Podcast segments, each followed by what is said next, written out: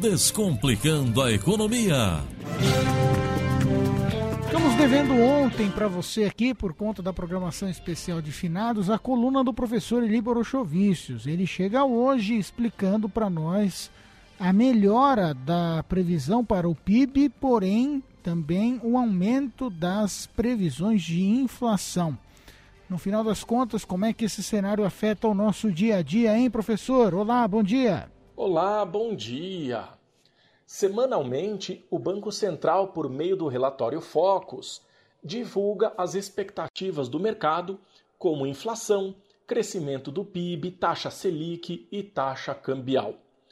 O que muita gente não sabe é que essas informações não são criadas pelo Banco Central mas por 140 diferentes instituições habilitadas, que podem ser bancos, gestores, corretoras, consultorias e também outras empresas não financeiras.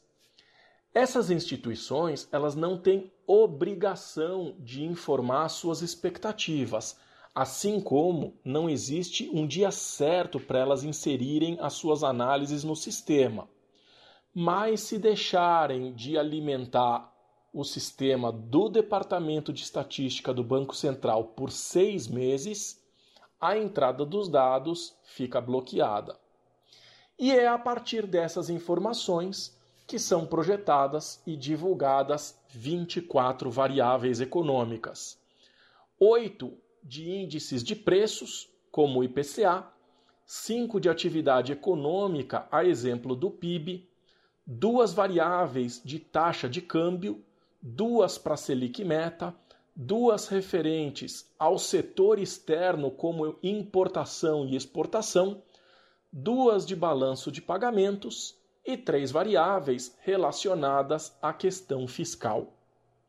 O último relatório é o da semana passada e a expectativa do mercado para a inflação em 2020, medida pelo IPCA, é de quase 3%.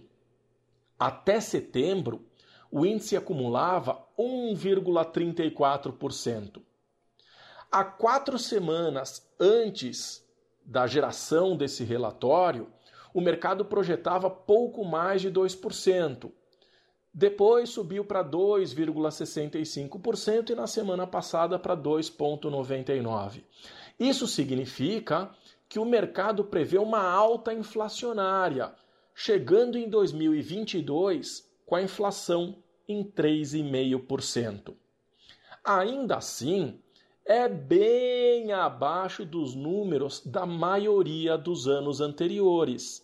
Analisando os últimos 10 anos, nós tivemos 2015 com o ano que fechou com o maior número, foi 10,67%, e o de menor percentual inflacionário foi no ano de 2017, com 2,94%.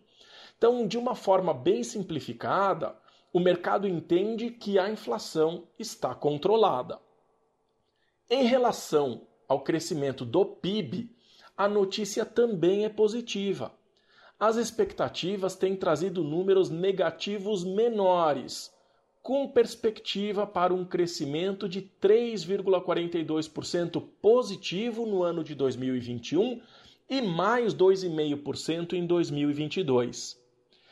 Para a taxa básica de juros, o mercado projeta fechar o ano nos atuais 2% ao ano, mas com leve aumento para 2021, chegando em 2022 com a Selic meta valendo 4,5% ao ano. Para quem passou por uma taxa de 14% no período do segundo governo Dilma, isso é muito baixo.